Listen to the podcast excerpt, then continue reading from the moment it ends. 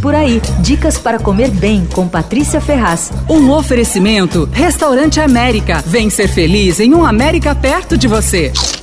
Um restaurante japonês novo muito bom na rua Mário Ferraz. É caro, bem caro. Então, se o bolso não tiver para extravagância, guarda a dica para uma data especial. Mas vai lá quando puder, porque é muito gostoso realmente. O restaurante é bem moderno, bonito, decorado à base de vidro, madeira e água, com pé direito alto. O projeto é do Otávio de Santos, que é um, que é um arquiteto bacana. Tem três ambientes, em cada um deles o cardápio é diferente. Nas mesas no salão, você pede à la carte. Então tem sushi, sashimi, as duplinhas, os combinados e tal. E você pode pode pedir alguns pratos quentes também. Se você quiser o omakase, que é o menu degustação japonês, o negócio é se acomodar no balcão e ficar vendo o sushi man, que é o Billy Tatsushi, nome dele até é sushi no, no nome do sushi man, uh, trabalhar. Ali o esquema é o seguinte: você deixa a escolha por conta dele, ele vai preparando e mandando uma sequência de sushis e pratos conforme o que tiver melhor no dia. Eu provei duas coisas notáveis vindas desse balcão: ceviche de vieira com crocante de panko, que é aquela farinha de pão japonesa, batata doce, cebola roxa e uma espuma de leite de tigre. Era realmente bom.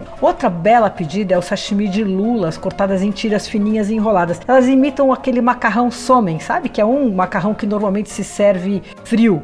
E ele é mais larguinho. E vem enrolado, eles enrolam as lulas como um macarrão assim, aí por cima põe ikura, que são as ovas, e vem um pouquinho de wasabi, também é ótimo. Bom, para uma experiência mais completa, a dica é reservar a mesa do chefe. São só seis lugares, mas dá para reservar dois, quatro, cinco, enfim, quantos você quiser. A mesa fica estrategicamente posicionada entre a cozinha quente e o balcão de sushi.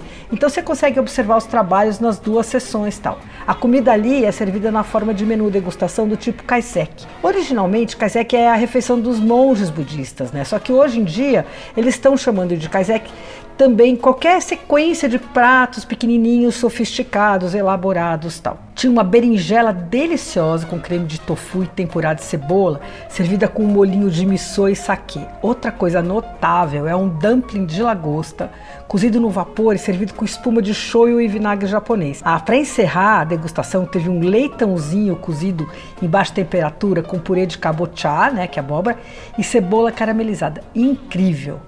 Ó, guarda lugar para o ravioli doce de manga com creme de yuzu, espuma de manga e sorvete de limão, que é uma sobremesa incrível. O Kaiseki Dukun tem altíssimo nível, tanto no frescor como na qualidade dos produtos e nas combinações e tal. O Sushi Rafael Ikada, que é sócio e responde pelo restaurante, trabalhou no Rio com Edson Yamashita, que é duas estrelas Michelin, além de ter passado pelo Mi, que é o restaurante japonês do Copacabana Palace. E ele quis fazer ali uma coisa que é uma cozinha japonesa com jeito brasileiro. Eu não entendi exatamente esse conceito, quer dizer, não notei muitos vestígios vestígios da culinária nacional ali, mas eu não senti falta não.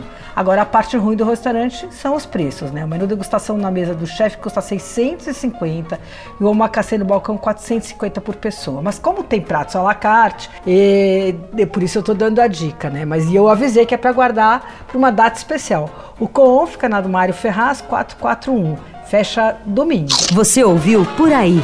Dicas para comer bem com Patrícia Ferraz. Um oferecimento Restaurante América. Temos massas, grelhados, hambúrgueres, polques e saladas, além de sobremesas incríveis esperando por você. Vem ser feliz num América perto de você.